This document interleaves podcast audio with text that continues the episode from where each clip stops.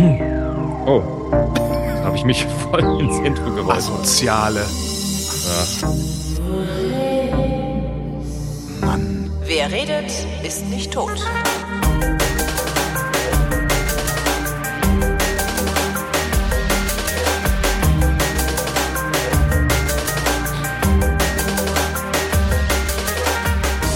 Hier ist die asozialste Sendung diesseits der Baikal-Amur-Magistrale. Hier ist der Realitätsabgleich mit Tobias Bayer. Und Holger Klein. Ich finde, man sollte sowieso viel, eigentlich viel mehr als asozial bezeichnen. Ist, man kann das Wort so schön schäbig aussprechen. Ich finde das Wieso kommst du denn jetzt auf asozial? ja, weil ich dich eben asozial genannt habe. ja, das stimmt, aber das macht ja nichts. Ich habe was Geiles, hör mal. ja. Du hast eine schreckliche Kehlkopfkrankheit? Ich habe zum Geburtstag von einem Kumpel ein Musikinstrument bekommen, Mhm.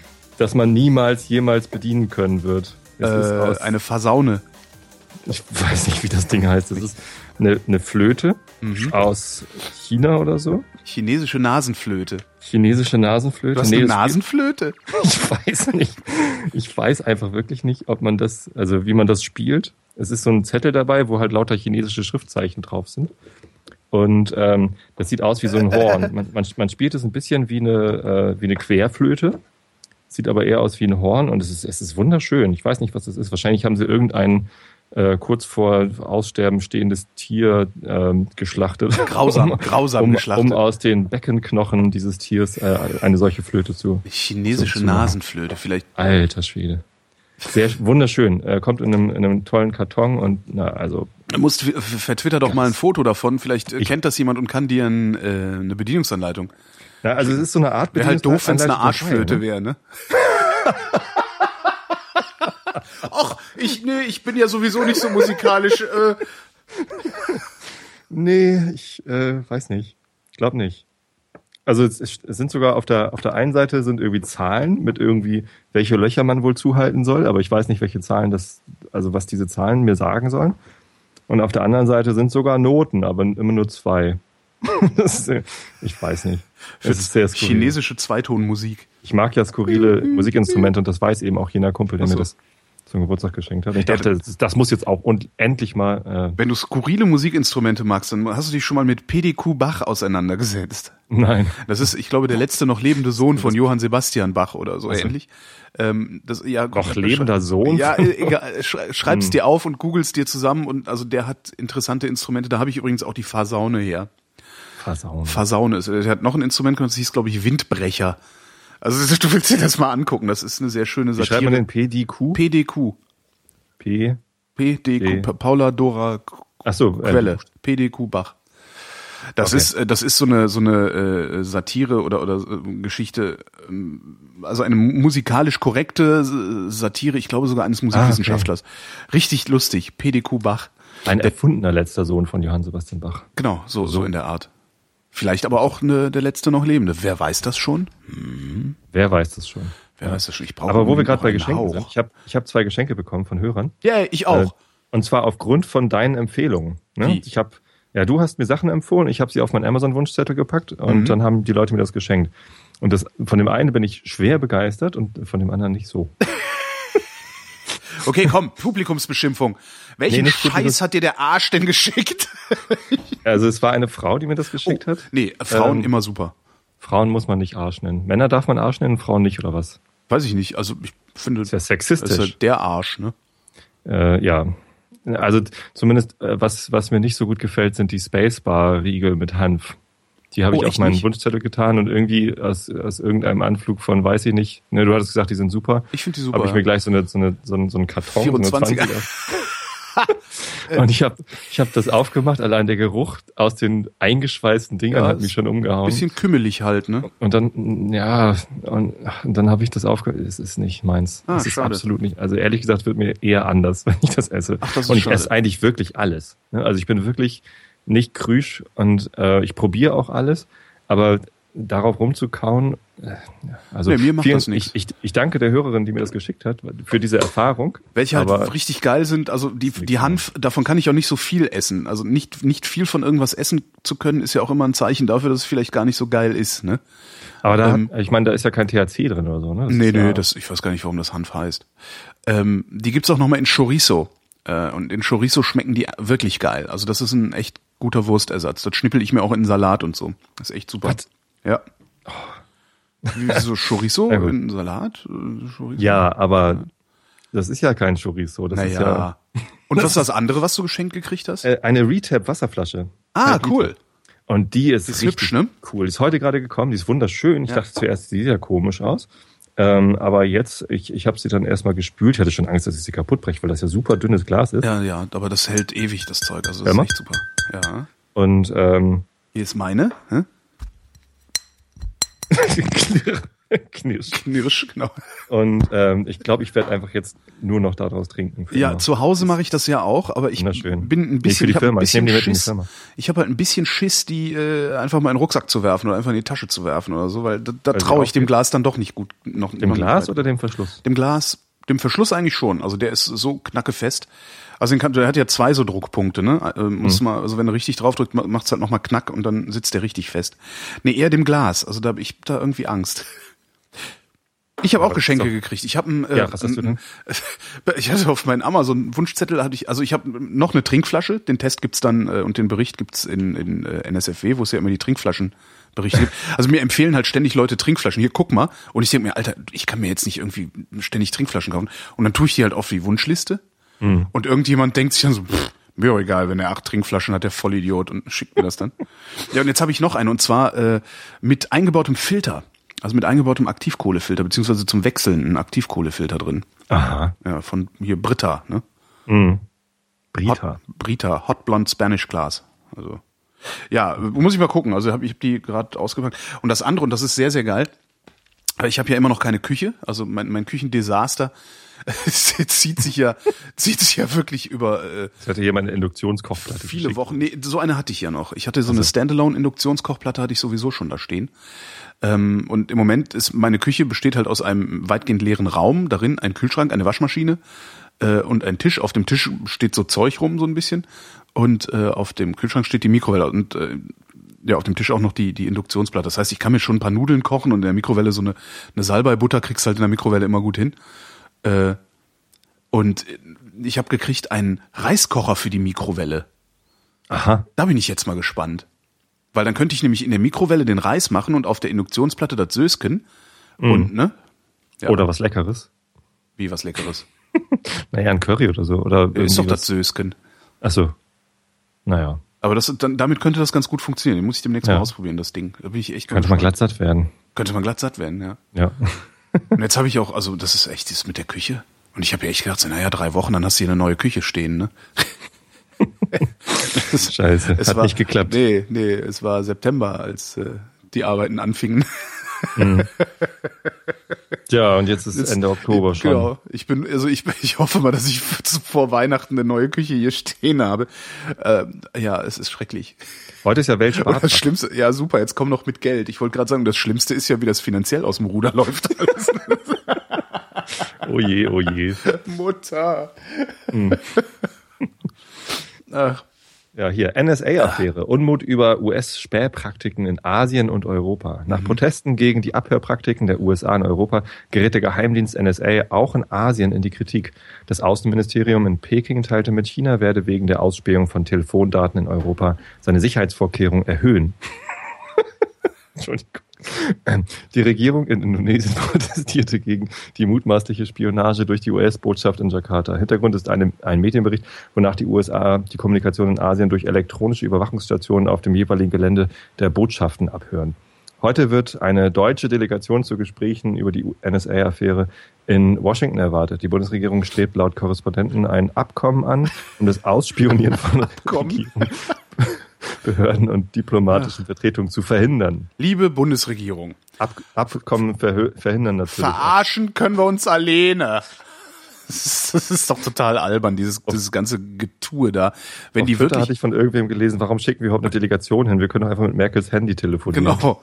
wenn die wirklich was, wenn die wirklich was verändern wollten an dieser ganzen Nummer, dann müssten die das hier im Inland machen. Mhm. Und nicht mit Delegationen, die irgendwo hinfahren und sich dann, äh, äh, das, das ist, also nee, ich, das ist alles eine Farce. Das ist, Aber also mal ganz im Ernst, wenn, wenn wir bisher auf. nichts davon mitbekommen hatten, dass die uns abgehört haben, was ich übrigens irgendwie bezweifle, wie wollen wir was denn... bezweifelst du, dass wir nichts mitbekommen haben oder dass sie uns abhören? Ich glaube, die wussten das schon, Was wussten die? Dass, dass die uns abhören. Also Frau Merkel hat Ja, ja, natürlich im, im Sommer noch Regierung, gesagt, ja. ich habe keine Hinweise darauf, dass ich abgehört werde. Und jetzt sagt sie, oh Gott, ich bin ja abgehört worden. Obwohl, äh, vielleicht sind die halt auch wirklich so naiv. Also manchmal, manchmal habe ich ja echt den Eindruck, dass unsere Politiker tatsächlich so naiv sind, dass die, dass die in so einer, so einem sehr seltsamen Realitätskonstrukt leben, in dem Dinge nicht stattfinden, weil sie halt nicht statthaft sind. Das ist eine Diskussion, die ich häufig mit Konservativen habe. Also wo, wo, wo Konservative mir sagen, na nee, das, äh, das passiert ja nicht, weil das ist ja verboten. Also das formulieren die natürlich nicht so, aber ich, also bei Konservativen fällt es mir immer wieder auf, die scheinen zu glauben, dass wenn es verboten ist, dann passiert's auch nicht. So, und ich könnte mir sehr gut vorstellen, dass auch so eine Merkel äh, in, in so einem komischen Gedankenzirkus verhaftet ist. Und äh, Es kann ja ganz hilfreich sein, so eine Weltanschauung. Ne? Dann kannst Naja. du einfach ganz viele Probleme ausblenden. genau ganz viele Probleme aus. So ähnlich wie Religion eigentlich. Ja, ist das. Ja, stimmt. Politikreligion. Ja, und und so und und darum darum habe ich oft das Gefühl, dass unsere Politiker vielleicht wirklich, vielleicht ist der Pofalla so doof. Also vielleicht peilt der das wirklich nicht. Vielleicht hat die Merkel wirklich geglaubt, ja, wenn der Pofalla mir sagt, ich werde nicht abgehört, dann werde ich auch nicht abgehört, weil das ist ja auch verboten, mich abzuhören. Ja. Also das ist auch dieses, das, das hast du dann auch, ich meine, guck dir Journalisten an. Eigentlich müssten die so empört sein, dass eine riesige Kampagne gegen die Bundesregierung und gegen die Geheimdienste gefahren wird. Das Gegenteil passiert. Ja, der Spiegel, der berichtet zwar die ganze Zeit über Snowden-Enthüllungen und so und ab und zu macht Prantl mal einen Kommentar, aber im Wesentlichen bleiben die Journalisten ruhig. Warum? Weil sie glauben, dass sie geschützt sind. Das ist meine, meine Verschwörungstheorie da in der Sache.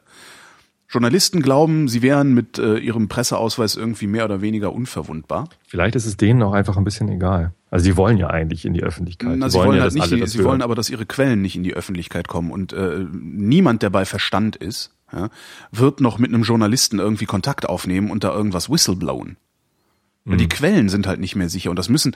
Und ich, ich habe das Gefühl, dass die Journalisten das nicht begreifen oder wie du sagst, dass es ihnen egal ist. Ja. Ja. Und, Ja, und nee, über, überall also- siehst du halt solche Sachen. Wenn du mit Polizisten sprichst, äh, hast du auch oft dieses, diese komische Denke. Das ist verboten, darum gibt's das nicht. Und wenn es das doch gibt, dann ist das eine Ausnahme und ein Zufall.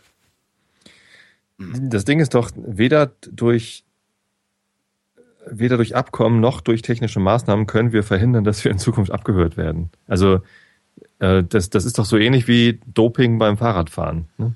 Jeder weiß, dass es passiert Ja. und jeder findet es natürlich ein bisschen doof, aber irgendwie kann man auch nichts dagegen machen. Also du kannst es einfach nicht verhindern, dass du dir durch diese illegale Praktik einen Wettbewerbsvorteil holst, Ja. ähm, der ja der, der einfach nicht nachvollziehbar und Du kannst aber, ist. du kannst aber, und das ist ja, seit, seit das mit dem Snowden hochgekommen ist, werde ich nicht müde, das zu sagen. Du kannst es nicht verhindern, aber was du machen kannst, ist, du kannst die, ich sag mal, den demokratischen Rechtsstaat so robust ausgestalten, dass diese Bespitzelung auch durch die Inlandsgeheimdienste, die uns bespitzeln, also wir werden ja auch von unseren eigenen Geheimdiensten äh, bespitzelt. Wahrscheinlich, ähm, ja. Du kannst den Rechtsstaat so robust gestalten, dass dir nichts passieren kann, obwohl sie dich bespitzeln. Und das ist es, was mich am meisten aufregt, dass sich da niemand drum kümmert. Sondern da machen wir Abkommen, da schreiben wir hier einen Kommentar äh, und dann machen wir da noch ein bisschen was. Aber wie gehen wir eigentlich damit um, ist die Frage. Was, was ist, was du- folgt eigentlich du, dass man irgendwie daraus? Gesetze machen kann, dass man Informationen, die man durch illegale Abhörung bekommen hat, nicht äh, rechtsmäßig benutzen Weiß darf? ich nicht, müsste man verhandeln. Aber, das, ich, also, das, das ist wirkt doch auch, ich meine, so, Man- sobald das Wissen über dich äh, im Umlauf ist, kannst du doch nichts mehr dagegen tun. ja. Also Okay, dann müssen wir halt, dann müssen wir halt an die Geheimdienste ran. Dann müssen wir halt sagen, okay, wir machen unsere Inlandsgeheimdienste, schaffen wir halt ab, weil die nutzen sowieso nix. Ja? Also die nutzen ja nix. Ganz Ja. offensichtlich nutzen die einen Scheiß. Ja? Bomben explodieren, äh, die Nazis marodieren durch die Gegend und erschießen Dönerbudenbesitzer. Wozu brauche ich einen Geheimdienst, wenn solche Sachen passieren? Und soll mir keiner kommen und sagen, ja, die anderen Sachen, die nicht passiert sind, davor haben sie uns ja beschützt. Das ist halt Quatsch. Ja, Dann schaffen wir es halt ab und sagen, okay, wir, wir haben sowas nicht, wir machen sowas nicht. Ähm, wir bespitzeln nachweislich nicht unsere Bürger. Ähm, und wenn alle anderen, die das machen, kriegen halt auf die Finger. Ja, aber Also, wie denn? Wollen wir jetzt einen Krieg gegen die nicht. USA führen, weil sie uns bespitzen? Keine Ahnung, dann, dann ist eben hier wie, wie äh, hier der von der FDP, der eine Typ, der in der, in der FAZ gerade geschrieben hat. Ja, dann, dann müssen jetzt halt mal Freihandelsabkommen werden dann halt mal nicht neu verhandelt. Da, da wird dann halt mal, dann ist uns doch egal. Nee, ich glaube nicht. Also Ich glaube, das wird einfach nicht passieren. Also Ja, wir, das- du wir geben doch keine wirtschaftlichen Ja, du Vorteile hast ja auf. recht. Nur, nur weil Merkels Handy abgehört worden ist. Die Meldung geht ja übrigens noch weiter. Mhm. US-Geheimdienstdirektor Klepper und NSA-Chef Alexander werf, äh, warfen den Klepper. EU-Staaten Klapper. Ja, Klapper, ist der, der, der sollte ein, der müsste eigentlich im Gefängnis sitzen, weil er einen Kongress belogen hat. Also Ehrlich? Herrn Klapper würde ich noch nicht mal zitieren. ja, ja. Ist, äh, warfen den EU-Staaten vor, ihrerseits US-Politiker abzuhören. Oh nein, der Präsident des Bundesnachrichtendienstes Schindler kann das sowieso nicht. Na, er sagte der Zeit, die deutsche Botschaft in Washington betreibe keine Fernmeldeaufklärung. ah, keine Fernmeldeaufklärung. Das heißt, die Ja. brechen ein und verwanzen alles. Wie der Stern berichtet, sollen in Stern. Deutschland auch private Ja, US-Unternehmen Stern. unter anderem aus dem Computerbereich an Spionage beteiligt gewesen sein. Genau, wie der Stern berichtet, sollen in Deutschland auch private US-Unternehmen an der Spionage beteiligt gewesen sein und die Hitler-Tagebücher sind aufgetaucht. der Stern berichtet. Komischerweise auch immer meine erste Assoziation, wenn, ich irgendwo, wenn irgendwo der Stern zitiert wird. Denke ich auch mal, ja, ja, der Stern. Hm. Die können eigentlich dicht machen, oder? Die können Hätten eigentlich auch gleich machen Ja, können. finde ich auch. Und ich finde auch, ähm, ich kenne das, ich kenne das jetzt halt nur noch als Webseite. Also ich habe das Heft nie wieder gekauft. Ja. Äh, nee, das stimmt gar nicht. Doch beim, beim, beim Arzt habe ich da mal drin geblättert. Das ist auch zu lange her. Wenn ich die Webseite sehe, frage ich mich halt, was für eine Journalismus-Simulation die da eigentlich machen. Also das ist ja noch nicht mal in sich konsistent. naja. Ja, aber was, Egal, ja. was machen wir denn dann? Wie gehen wir denn dann mit dem Überwachungsproblem um? So, man könnte ja zum Beispiel hingehen, ähm, auch natürlich völlig unrein gedacht, ich habe von sowas auch nicht genug Ahnung, und sagen, äh, wir statten die Gerichte jetzt besser aus, so dass sie in der Lage sind, äh, oder die Staatsanwaltschaften statten wir besser aus, so dass sie in der Lage sind, äh, zu überprüfen, ob das, was äh, solche, ja, die Geheimdienste, also vor allen Dingen die inoffiziellen Mitarbeiter äh, des, des Verfassungsschutzes, was, ob, ob das, was die liefern, überhaupt sinnvoll ist, ob das überhaupt in eine Anklage einfließen darf oder nicht. Sowas muss doch möglich sein. Also das Problem ist doch, dass wir irgendwann dahin kommen, dass wir Angst vor unseren eigenen Behörden haben. Worum es ja letztlich wahrscheinlich auch geht, ne? Meinst du? Das Weiß ist ich das nicht. Ziel? Also ist doch ist doch super, wenn alle sich, wenn wenn alle, wenn wenn niemand mehr aufmuckt, weil er Schiss hat. Biedermeier halt, hat doch super funktioniert. Na, ich bin mir nicht so sicher, ob das das Ziel ist. Digitaler Biedermeier, das Biedermeier oder der Biedermeier? Keine Ahnung, ich glaube das, oder? Weiß Das ich nicht. Biedermeier. Ich- Die ich Biedermeier-Zeit. Genau, sehr gut. Die digitale Biedermeierzeit. Ja. Ähm, ich bin da echt total äh, unsicher noch, was ich also für eine, für eine Konsequenz daraus ziehen würde. Beim Fahrradsport ist es ja so, dass ich mittlerweile dafür wäre, bei der Tour de France einfach Doping zuzulassen. Hm? Ja, dann heißt- gewinnt halt der, der das meiste Geld hat, ne? Der, der am besten dopt. Ja, der das meiste Ja. Geld hat. Aber ist auch okay. Ich meine, alleine wie spektakulär das wäre, wenn die reihenweise umfallen würden und so, weil sie sich das falsche Zeug gespritzt haben und sowas. Ja. Das würde, das würde dem Ganzen nochmal so ist eine halt ganz ein andere. anderer Sport dann. Ein Gladiatorensport ist das. Aber dieser eigentliche Sport, dass man irgendwie guckt, wer kann am schnellsten Fahrrad fahren, den gibt's jetzt halt einfach nicht mehr. Nee, natürlich Ist nicht. vorbei. Ja, ja. Ist natürlich auch doof für so den, den Amateur-Radsport, ähm, den es ja durchaus gibt. Es gibt ja auch Leute, die tatsächlich einfach nur schnell Fahrrad fahren können wollen. Ähm, und für, für die ist es natürlich schlecht, wenn dann so eine Aushängeveranstaltung wie die Tour de France eigentlich dann, dann nicht mehr existent ist. Aber auf die Politik kann man das ja eigentlich nicht so leicht ummünzen. Also man kann ja nicht einfach sagen, okay, wir erlauben einfach abhören jetzt. So, wir wissen, dass sie uns abhört und äh, wenn, wenn Merkel jetzt mit, äh, mit Seehofer telefoniert, sagt sie am Ende immer und äh, schöne Grüße an die USA oder so. Könnte sie ja auch machen. Also es, man muss sich dann halt überlegen, auf welchen Kanälen kommuniziert man denn überhaupt noch, wenn man irgendwas Vertrauliches austauschen will. Ja. Vielleicht schließt man sich in einen Raum ein, wo man weiß, dass nur der BND äh, die Wanzen gesetzt hat. Ja. Ja, du, you, you can't win. Ne? Du, du kannst halt nicht, du, du, du kannst dem nicht entgehen. Also das ist. Ähm, eigentlich müsste man wissen, also das, das Problem ist ja auch, wir vermuten ja auch nur, was die Dienste eigentlich wollen. ne? Also ich vermute, dass es darum geht, ähm, vorausahnen zu können, was ich als nächstes tue. Ne? Also die wollen halt wissen, was ich denke. Äh, Und darum sammeln sie so viele Daten wie möglich über mich und versuchen die irgendwie äh, zu verknüpfen, sodass ein halbwegs geschlossenes Bild meiner Persönlichkeit entsteht und sich aus dem ableiten lässt, wo ich morgen hingehe.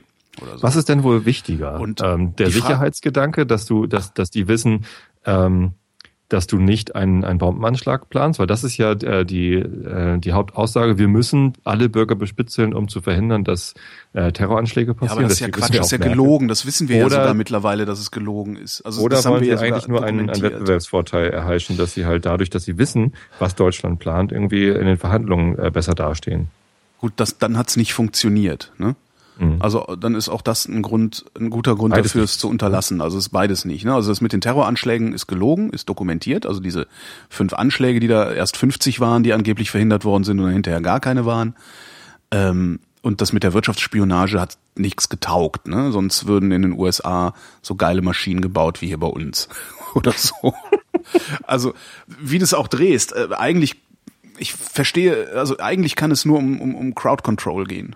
Also ich komme halt immer wieder, immer wenn ich drüber nachdenke, komme ich da an, wo ich mir denke, okay, es geht eigentlich darum, das Individuum daran zu hindern, sich zu organisieren und Nein zu sagen. Mhm. So, weil das ist nämlich der Effekt, den es unmittelbar hat. Den leugnen zwar unglaublich viele, die, äh, die sich auch einbilden, der Staat wüsste stets und ständig, was richtig für uns ist. Ähm, die, die leugnen das natürlich, aber es gibt halt den Effekt des sozial erwünschten Verhaltens. Das heißt, wenn du weißt, jemand beobachtet dich, wirst du dich unbewusst so verhalten, dass du äh, dem entsprichst, was du annehmen Glaubst, kannst, was, was ja. er von dir will. So, und ja, das passiert. Und das, das ist ein riesiges Problem. Das ist, das, das ist davon, spätestens damit machst du eine Demokratie kaputt. Weil es wird sich niemand mehr beteiligen, ja. es wird niemand mehr eine Opposition gründen, weil du immer damit rechnen musst, dass die Staatsmacht äh, mit aller Härte zuschlägt. Das ist ja das, was im Dritten ja. Reich durch dann, die Blockwarte erreicht worden ist. Ne? genau, und heute das, haben wir halt den Staatstrojaner. Heute, heute hast, ja. du, hast du eine, ein, ein System, das eben dieses sozial erwünschte Verhalten produziert und du hast eine, du hast völlig unkontrollierbare Behörden und Dienste, die deinen Computer verwanzen und meinetwegen da einfach mal Kinderporno-Scheiße hochladen können. So, das ist eine Sache von, weißt du, das wird dann gerade so, das gerade den Rechner an, wir machen hier eine Sendung, währenddessen kommt hintenrum irgendwie Kinderporno und dann treten sie dir die Tür ein. Und dann bist du im Arsch. Ja, weil das bleibt halt kleben. So ein hm. Vorwurf bleibt kleben. Ja, das, ja da gibt's ja auch schon genügend dokumentierte Mann, Fälle ey. jetzt, wo völlig unbescholtene Bürger, allein dadurch, dass sie in irgendeinem Kontext mal falsch zitiert worden sind, ja. auf einmal durch, durch staatliche Repression äh, tatsächliche Probleme bekommen und, haben. Ne? Genau, und da kann man, glaube ich, aber ansetzen. Ich glaube, man kann eine Gustel Mollert zum Beispiel, äh, so, so, sowas wie Gustel Mollert äh, ist ein, ist ein gutes Ding, um daran vielleicht abzulesen, wie wir den Rechtsstaat noch weiter, noch robuster ausgestalten müssen, wie, was wir tun müssen, damit solche Sachen nicht passieren. Noch irgendwelche Checks and Balances einbauen oder so. Und das kann, glaube ich, nur der Umgang sein, den wir mit, mit, mit dem Überwachungsstaat machen, weil der verschwindet halt nicht mehr. Nun, Ach. ja, ich glaube, das ist einfach auch ein Thema, da kommt man nicht, nicht so richtig weit, weil letztendlich steht man vor der prinzipiellen Frage, das ist es. Ähm, was, warum, warum tun sie das? Ja. ähm, wahrscheinlich einfach nur, weil sie es können. Ne? Und wenn sie wissen, die anderen können es auch, also müssen wir es auch, damit die keinen Vorteil haben. Und dann schaukelt sich das hoch wie der Bau einer Atombombe. Letztendlich. Naja, aber mit, mit die, Geheimdienste, die Geheimdienste bespitzeln mich ja nicht, weil sie sich irgendeinen Vorteil, einen wirtschaftlichen Vorteil davon erhoffen. Also du redest über Auslandsspionage, aber das ist ja nicht das Problem. Wieso ist das nicht das Problem? Weil Natürlich die Aus auch ja, aber das ist halt Wirtschaftsspionage. So, das ist das ist Terrorismus, das ist ja Quatsch. Also, sorry. Und du glaubst, das die Inlandsspionage ist ein größeres Problem ja, als die Auslandsspionage? Natürlich. Ich, weil, weil ich nicht verstehe, warum das passiert. Also ich, wie gesagt, ich kann mir nur einen Grund vorstellen, warum das passiert. Und dieser mhm. Grund ist zutiefst antidemokratisch. Ja. Das ist ja mein Problem daran. Mein Gott, natürlich werde ich vom Ausland bespitzelt. Also das, sich darüber aufzuspulen, ist halt albern. Finde ich. Mhm. Also, die Frage ist so viel eher, warum, was, was, was, was will mein, warum wollen unsere Dienste wissen, was wir denken? Vielleicht wollen sie es tatsächlich nur beeinflussen, so wie du gesagt hast. Ja. Sie wollen es gar nicht wissen, sondern die wollen nur den Eindruck erwecken, dass wir ja, bespitzelt die, werden. Die Snowden, Snowden ist, äh, genau, das ist ja auch eine meiner Verschwörungstheorien, die ich gerade so schön finde. Mhm. Snowden ist eigentlich beauftragt worden, zu liegen, damit wir okay. Schiss kriegen, was wir auch ja. gekriegt haben. Ich weiß nicht, hast du Schiss? Ja. Nicht, nicht unmittelbar, also nicht, nicht in der Art und Weise wie, oh, ich wechsle mal lieber die Straßenseite, weil da kommt mir eine Jugendgang entgegen. Nicht, nicht so ein Schiss. Mhm. Sondern ich habe Sorge um die Zukunft des demokratischen Rechtsstaates. Ja. Auf so eine Weise habe ich Schiss. Dass wir hier, ich habe Schiss, dass wir hier äh, in, in, in wenigen Jahren Verhältnisse haben wie äh, irgendwo in China oder sowas. Mhm. Ja, ich weiß, der Vergleich hinkt. Aber der Kapitalismus braucht halt die Demokratie nicht. Ja? Und das hat auch Angela Merkel schon gesagt, als sie von der marktkonformen äh, Demokratie gesprochen hat. Was hat sie? Sie hat Markt? Äh, ja, sie, ja, sie hat von marktkonformer Demokratie gesprochen. Das heißt, der Markt steht bei dieser Bundesregierung ähm, an oberster Stelle und nicht die Demokratie. Mhm. Und das ist ein echtes Problem. So, der Markt ja. funktioniert auch mit Repression. Das ist alles, kannst du dir in China angucken. Ja. ja. Und ich habe Angst davor, dass wir solche Verhältnisse kriegen, weil wir nämlich unkontrollierbare Geheimdienste hier im Land haben die sich, die sich früher oder später auch als Geheimpolizei aufspielen werden. Ja, wahrscheinlich können die weg. So, und, und, und, und Wolfgang Schäuble, der in seiner Zeit als Innenminister Folter befürwortet hat. Solche Sachen passieren hier. Mhm. Ja, nein, wir finden Folter ja doof, aber wenn Erkenntnisse mit Folter gewonnen worden sind, dann benutzen wir die natürlich. Ja, klar würden wir gerne Flugzeuge abschießen, wenn wir davon ausgehen müssen, dass da Terroristen drin sitzen, die einen Anschlag planen. Das sind lauter so kleine Bausteine. Das ist, noch haben wir ein Bundesverfassungsgericht, das dagegen angeht. Aber du siehst doch, was da für Kampagnen auch gefahren werden gegen das Bundesverfassungsgericht. Sowohl aus Regierungskreisen als auch aus Kreisen der, der konservativen Presse. Und seit gestern wissen wir ja auch, dass die Bundesregierung den Axel Springer Verlag bezahlt, um Propaganda zu machen. Hm? Ist das so? Hast du mitgekriegt? Mit der, der elektronische Personalausweis. Ja. Ähm, da möchte ich ja gerne, also es ist ja total verkackt, das Ding. Auf, auf unglaublich vielen Ebenen ist es mhm. ja verkackt worden. Ähm, und das Bundes Bundesinnenministerium hätte halt gerne, dass das Ding irgendwie äh, in der Bevölkerung besser aussieht. Ja, und dann haben sie irgendwie mit Axel Springer eine Kooperation sind sie eingegangen, ähm, dass sie in ihren Zeitungspublikationen, also Welt und Bild, äh, das Teil als Volksausweis äh, bewerben und nur positive Darstellungen über dieses Ding liefern.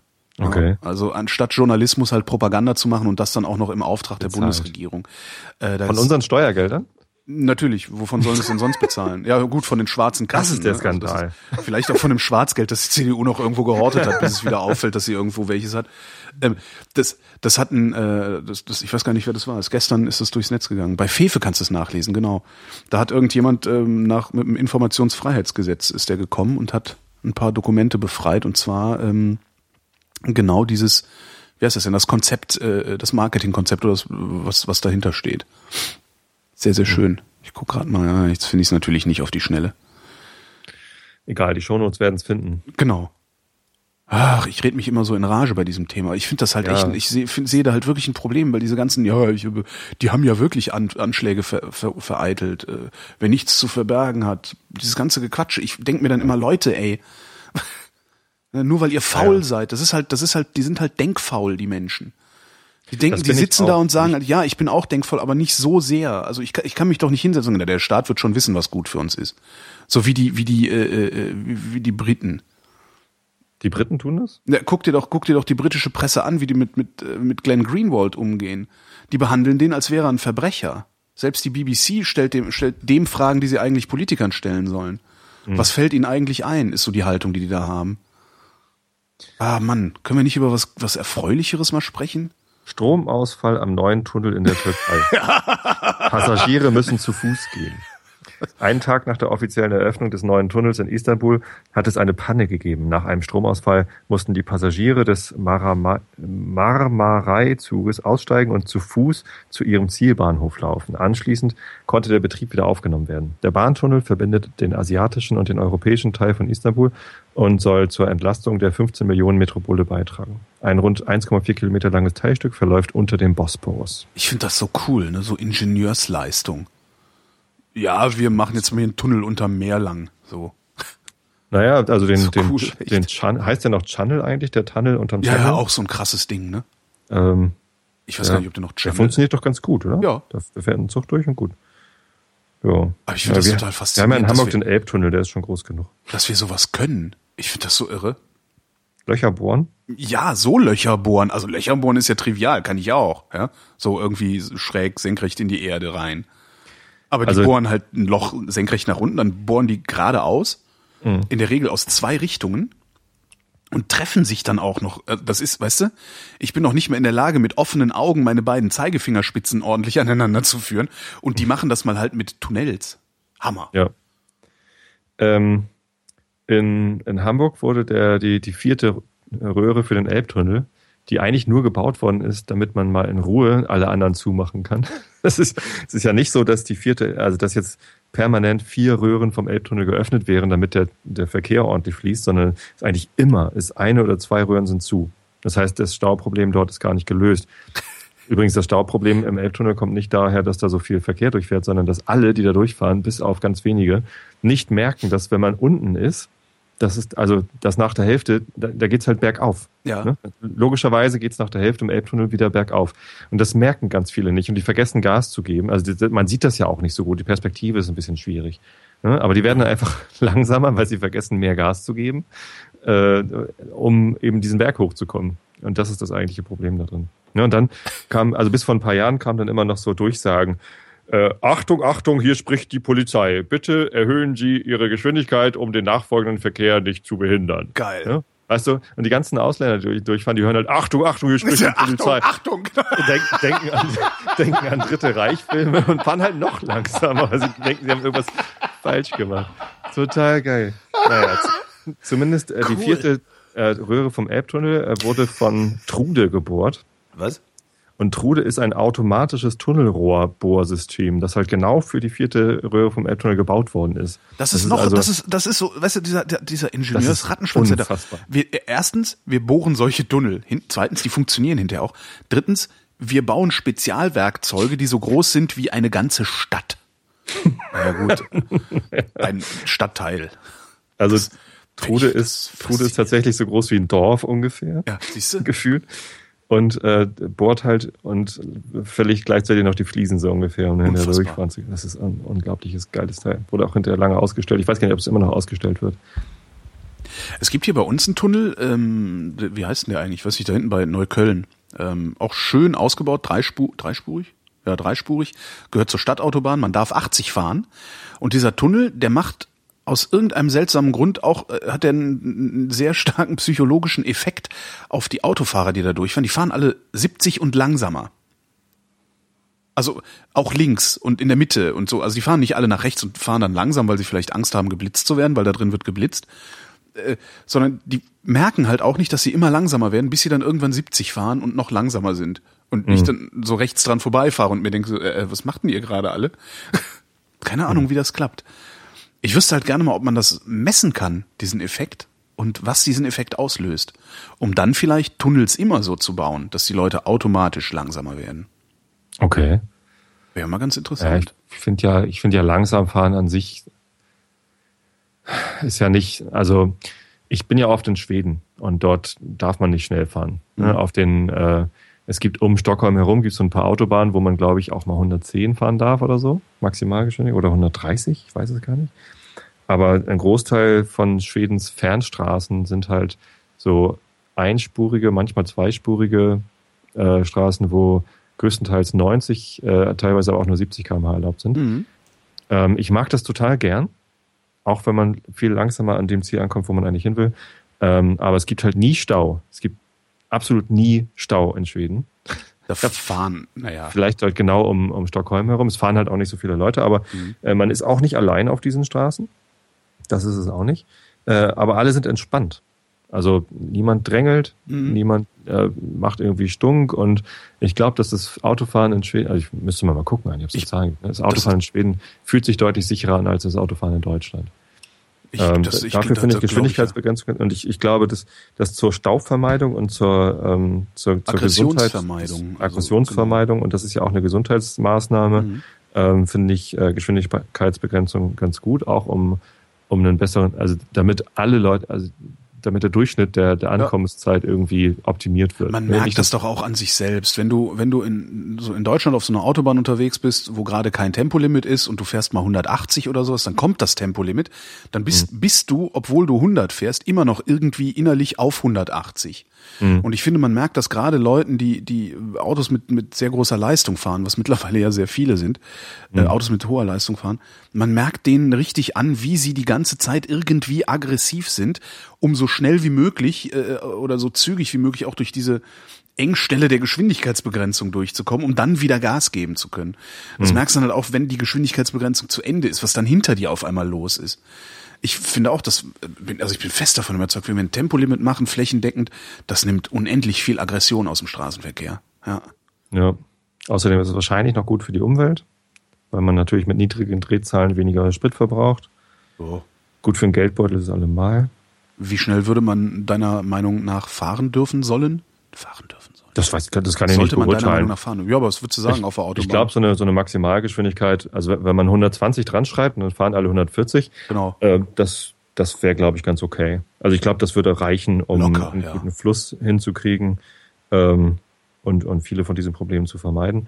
Ich wäre ja ich für halt- 120 und drakonisch kontrollieren, damit die, die 140 fahren, dann auch noch zahlen. Ja, Weil nur so kriegst du die Leute. Du kriegst die Leute Klar, ja also nur beim drakonisch Geldbeutel. musst du. Ähm, was, was aber ganz geil wäre, ähm, wenn wir was finden, wo wir dann die ganzen Hunderter-Zonen und so alle abschaffen können. Das heißt, dass Ja. es viel, viel einfacher wird, Auto zu fahren. Nicht alle 20 Meter kommt eine neue Geschwindigkeitsbegrenzung. Genau. Du musst 100, 70, 80, 90, 120, 70. Ja. So, das ist halt irgendwie, ah, was, was, was soll ich jetzt hier? Und man weiß nie, wie schnell man fahren darf. Wenn einfach überall auf allen Autobahnen für immer 120 wäre. Ne? Was vielleicht in den Zonen, wo jetzt 70 ist, ein bisschen schwierig ist. Ja gut, Äh, aber das sind ja vielleicht mal 70 ist ja dann wirklich eher sowas wie relativ enge Kurven, Baustellen und solche Sachen. Ne? Genau. Da wird's halt runtergeregelt. Aber das könnte man halt auch machen. Also ja, Das es wäre hat halt unendlich ganz viele Schilder einfach abbauen Genau, und, genau. und nie wieder was hinstellen. Ist ja auch, ich habe ja auch diese EU, äh, dieses EU-Bürgerbegehren mitgezeichnet, ähm, das äh, EU-weit innerstädtisch flächendeckend Tempo 30 haben will. Okay. Als Default, was ich auch super finde. Und gleichzeitig beinhaltet dieses Bürgerbegehren halt auch, dass wenn, wenn die Kommune will, kann sie ja Schilder aufstellen, dass die Leute 50 fahren dürfen. Aber Default sollte 30 sein, weil das nämlich auch äh, dann, dann, dann einfach in, insgesamt alles runterregelt. Es wird leiser, es wird weniger Sprit verbraucht, es wird weniger aggressiv. Möglicherweise werden vor allen Dingen weniger Menschen überfahren, weil der Unterschied zwischen 30 und 50, wenn ein Fahrradfahrer querkommt, der ist ja wirklich merkbar. Ne? Ja, ja.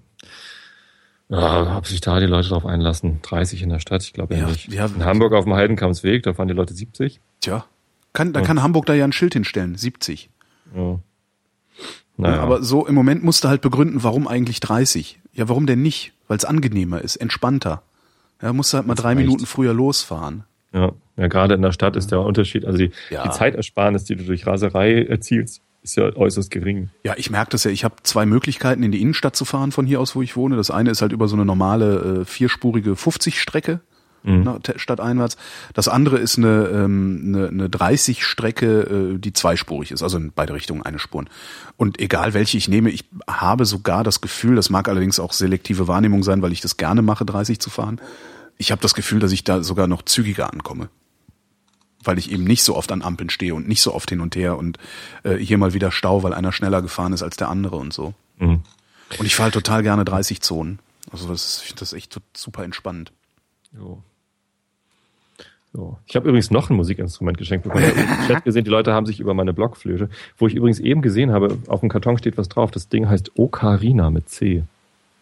Hm, Eine Ocarina hast du bekommen. Ah ja. Mhm. Ich glaube, ich glaube, es ist eine Ocarina. Ich habe aber noch was bekommen von meiner Mutter aus dem Eine Weltladen. Meine Mutter arbeitet im Eine Weltladen. Das ist das, was früher irgendwie Dritte Weltladen hieß. Dritte Weltladen Ja, genau. hieß, jetzt heißt es eine Welt. Und zwar ist es ein, ein Gerät einfach nur zum Krach machen. Ich äh, demonstriere das mal mit ein bisschen weiter weg. So, äh, Ja. das, da kann man einfach halt laut, so Uwe, wie so eine Uwe Seeler. Uwe, Uwe Seeler, so- ne? Nur in kleiner Mhm. und nicht so ein, das ist halt irgendwie, das Ding ist vielleicht so zwölf Zentimeter hoch und hat halt so eine, Und wie heißt Und- es? weiß ich nicht. So, aber man kann damit sehr skurrile Geräusche machen, wenn man da nur ganz vorsichtig reinbläst und das Trommelfell ein bisschen festhält. Hör mal.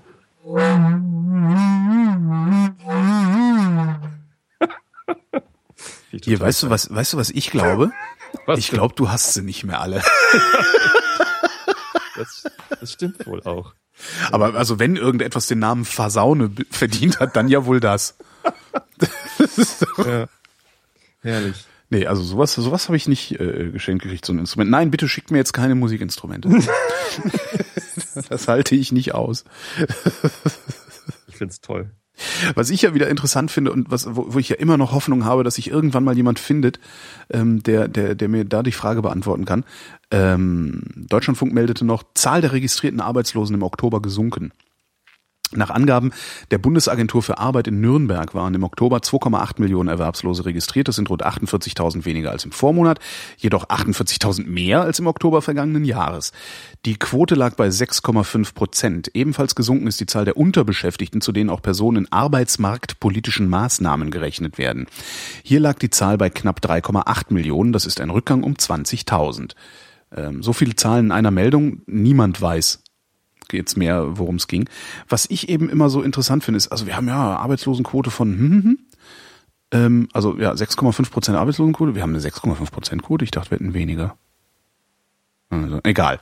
Ähm, ich würde Das ganz ja schon gerne, mal, ich würde ganz gerne mal die Maßstäbe, also an die heutigen Erwerbslosen oder überhaupt an die heutige Erwerbsbevölkerung, ähm, würde ich gerne mal die Maßstäbe angelegt sehen, die vor der Agenda 2010 gegolten haben.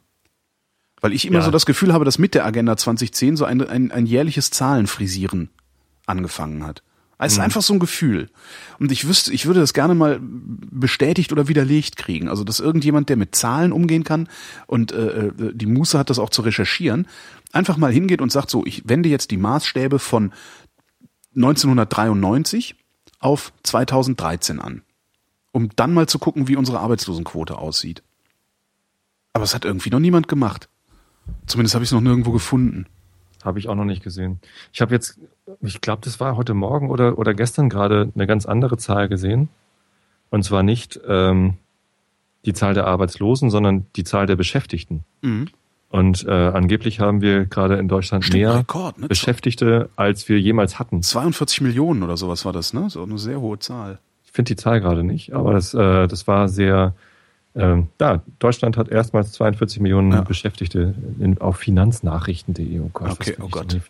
Skurrile äh, Quellen. Ja. Und das ist ja schon ganz schön viel. Die Frage ist halt nur, wie sind die beschäftigt? Ja, wie viele von denen Geld müssen- wie bekommen die? ne, Wie Genau. viele müssen mehrere Arbeitsplätze haben? Wie viele um- von denen sind arm trotz Arbeit? Ja. Ja. Das, das ist immer die Frage, ja. Und was ich, was mich dann eigentlich immer bewegt bei solchen Nachrichten ist, äh, wie schade eigentlich, äh, dass so viele Leute noch arbeiten müssen. Ja. Ich bin ja, äh, oder, Absolut. oder, oder was die wohl für Arbeitsplätze haben. Weil es geht doch nicht darum, alle in Lohn und Brot zu stellen, wie man damals dachte. Und die, die Illusion der Vollbeschäftigung, äh, dass alle schön am Fließband stehen, äh, Ja. das ist doch keine schöne Illusion. Nein, das war ja auch nie die, Illu- also über Jahrhunderte hinweg äh, war ja die die Vision, dass äh, Automaten äh, unsere Arbeit erledigen und äh, wir halt Zeit für Muße, also für Müßiggang haben ne? und uns zu bilden und äh, weiß der Geier was. Wenn und wir das sind wir so weit. Grundeinkommen hätten, dann wäre die Zahl der Arbeitslosen wahrscheinlich eine positive. Ja. ne? Wenn, wenn Ja, wir genau. rausfinden, ganz viele Leute leben vom bedingungslosen Grundeinkommen und leben so gut, dass sie irgendwie ne, glücklich sind und, und Dinge tun. Das heißt, auf einmal geht es darum, die Zahl der Beschäftigten irgendwie zu, zu minimieren, die Ja. Zahl der Arbeitslosen zu optimieren. Das irgendwie, ja, Das es, ärgert es mich gibt auch natürlich so. genug zu tun, Das ist echt, aber ja. Jahrhundertelang, ey. ja, dann machen die Automaten die Arbeit und ihr braucht nichts mehr zu tun. Jetzt sind wir soweit. Und jetzt äh, hören sie irgendwie alle auf die Bertelsmann Stiftung und die Initiative Neue Soziale Marktwirtschaft, die äh, nicht müde werden zu sagen, nur wer arbeitet, soll auch essen. Ja, nee. mh. Äh, ne? Gebt uns die Rationalisierungserlöse. Die gehören Ja. uns.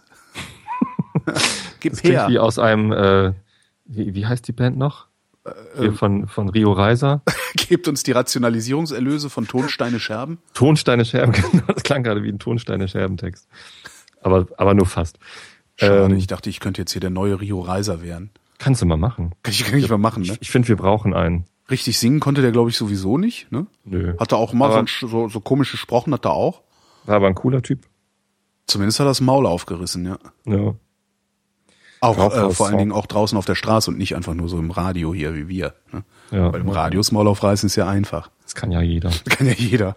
Oder in Kommentaren das Maul aufreißen. Ja gut, das, das, sind, das können die wenigsten. Ich fand das so niedlich. Letz, äh, in der letzten Episode hat äh, einer der Hörer irgendwie uns mal wieder vorgeworfen, in, äh, unsere Blase nicht wahrzunehmen. Unsere Blase, also ich nehme meine Blase sehr wohl wahr. Ich trinke nämlich immer so viel, dass ich eigentlich ständig pinkeln muss. Nee, die Informationsblase. Ah ja, nee, die nehme ich nicht wahr. Äh, ich finde den Vorwurf so absurd. Weil natürlich hat jeder eine Blase, natürlich hat jeder, jeder nur Ja, ein ja. begrenztes Spektrum an Dingen, die er wahrnimmt. Und natürlich äh, ist äh, vielleicht unser Umfeld ähnlicher, äh, als die Diversität in Deutschland hergeben könnte. Ähm, und dadurch fehlen natürlich viele Perspektiven in diesem Podcast, aber äh, uns das vorzuwerfen, finde ich so albern. Weil- Wie, wie, wie lautet denn der Vorwurf? Was haben wir denn nicht erkannt? Wo haben wir denn, wo waren wir denn wieder nicht empathisch genug? Naja, wir, wir, wir, haben halt nicht täglich Kontakt äh, mit Idioten, war, glaube ich, der Vor Vorwurf. Das war jemand, täglich, täglich nicht, wöchentlich. der. Ähm, wie, wie, ach, ich gucke das jetzt nicht nach. Aber es war so, äh, äh, mach doch selber Ja, deinen aber wir haben Podcast, halt wenn du nicht zuhören willst. Wir haben halt nicht täglich Kontakt. Ich glaube, ich weiß, was du meinst. Das war die, die, äh, wo, wo wir darüber geredet haben, dass äh, Nazi-Dumpfbacken. Nazi-Dumpfbacken und so, genau. Ja, aber ist ja wirklich so. Also in, in, in meiner Welt ähm, sieht's ja halt wirklich so aus, als gäbe es keine äh, Menschen, die so doof sind, dass sie den Rechten auf den Leim gehen. Doch in meiner schon. Ich bin aber trotzdem immer wieder ähm, empört oder oder oder nee, nicht empört, sondern ich bin so schockiert. Ich bin ich Darüber, bin dass tatsächlich so jedes eine Mal wieder Doofheit schockiert, dass es möglich- Dumpfbacken gibt. Ja, Ja, dass aber es- dass die natürlich habe ich die in meinem ist. Umfeld. Ne, ich kriege die ganz gut ausgeblendet, also weil ich äh, höre auch sofort aus, auf, mit den Leuten zu reden, wenn die mir doof kommen. Also wenn die mir so doof kommen. Ne, Was weiß ich, äh, der, Ju- der Jorden, der Jorden. Oder was weiß der Geier was. Ich bin dann sofort raus. Ich habe da wirklich, also manchmal, wenn ich, wenn ich unvorsichtig bin, lasse ich mich noch in so Debatten verwickeln, aber mittlerweile halt. Ja. funktioniert's halt wirklich sehr, sehr gut, dass ich mich sofort ausklinke, wenn's, wenn's äh, blöd wird. Ja. Du hast mir ja letztes Mal empfohlen, die Leute einfach auszulachen und bloßzustellen. Mhm. Ich glaube, das kann ich nicht. Ich habe das noch ein bisschen überlegt. Äh, Ich glaube, ich bin dann einfach immer zu sehr schockiert und betroffen, als dass ich dann irgendwie so äh, rational reagieren könnte, dass ich dann irgendwie bewusst die Leute auslache. Ich meine, natürlich ist es auch irgendwie komisch und wahrscheinlich könnte ich es auch irgendwie so drehen, dass ich, äh, dass ich sie dann irgendwie albern finde und auslache. Aber das schaffe ich einfach nicht. Also in allen Situationen, wo es mir bisher passiert ist, war ich einfach so ähm, betroffen davon, Ja. dass, es, dass es so dumme Menschen gibt, dass ich eben nicht lachen konnte, sondern einfach so irgendwie so hilflos irgendwie davor stand, diese Situation irgendwie äh, zu meistern. Und was lernen wir daraus? Betroffenheit ist keine Zier. Hör auf, betroffen zu sein. Was heißt Zier? Ja, ist, taucht halt nix. Betroffenheit taucht nichts. Hör sofort auf, betroffen zu sein. Werd herablassend. Herablassend und ungerecht. Damit fährt man besser. Betroffenheit ist doch ein Gefühl, das kann ich nicht einfach ausschalten. ich bin doch nicht Buddha. das. Ja, natürlich kannst du das ausschalten. Ich wollte gerade Sinatra sagen, aber eigentlich wollte ich Siddhartha sagen. Frank Siddhartha. hat irgendwie gut geklungen, also keine Ahnung, was der gesungen hat sein Leben lang, aber hier Soziopod habe ich gerade gehört, da war auch wieder die Rede von Siddhartha. Ähm, der hat das ja geschafft, irgendwie alle seine Gefühle über den Haufen zu werfen und irgendwie im, im der hat behauptet, das geschafft zu haben. Ah, vielleicht hat er es ja geschafft, was weiß ich. Ähm, Du musst einfach nur kann- regelmäßig das ein bisschen kann koksen.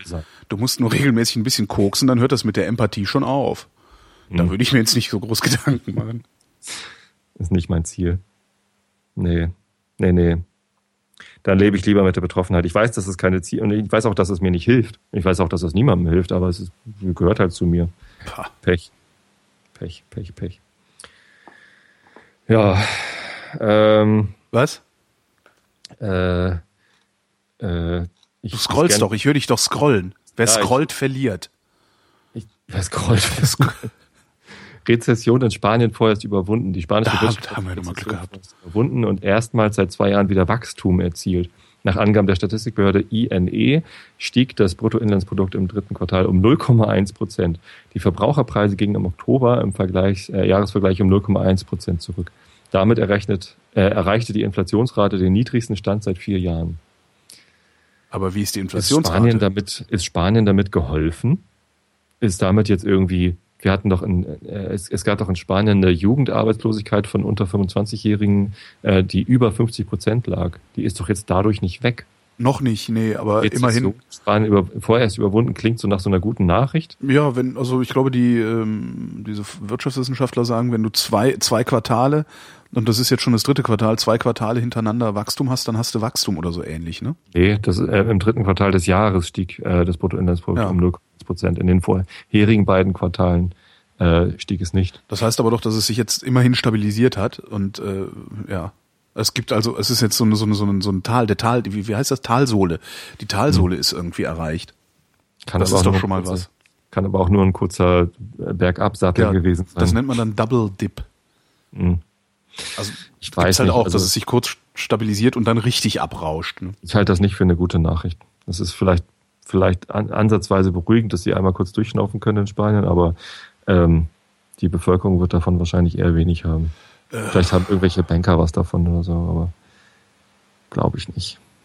Vielleicht werden sie unmittelbar nichts davon haben, aber das ist ja auch, also ich denke mal, dass das sich auch auswirkt auf äh, so, weiß ich nicht, das internationale Finanzkapital, ähm, dass ich denke, okay, wenn da, wenn Spanien sich stabilisiert, können wir da auch wieder was investieren. Ähm, dann die Staatsanleihen wahrscheinlich hat das auch darauf irgendwie Auswirkungen.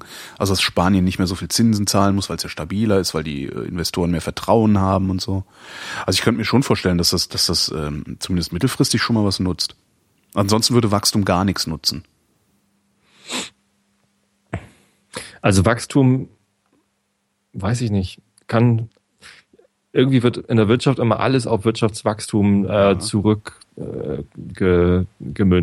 Ne? Und äh, Wirtschaft äh, kann nur gut funktionieren, wenn, wenn Wachstum stattfindet. Ja, weil sonst können wir unsere Schulden nicht bezahlen.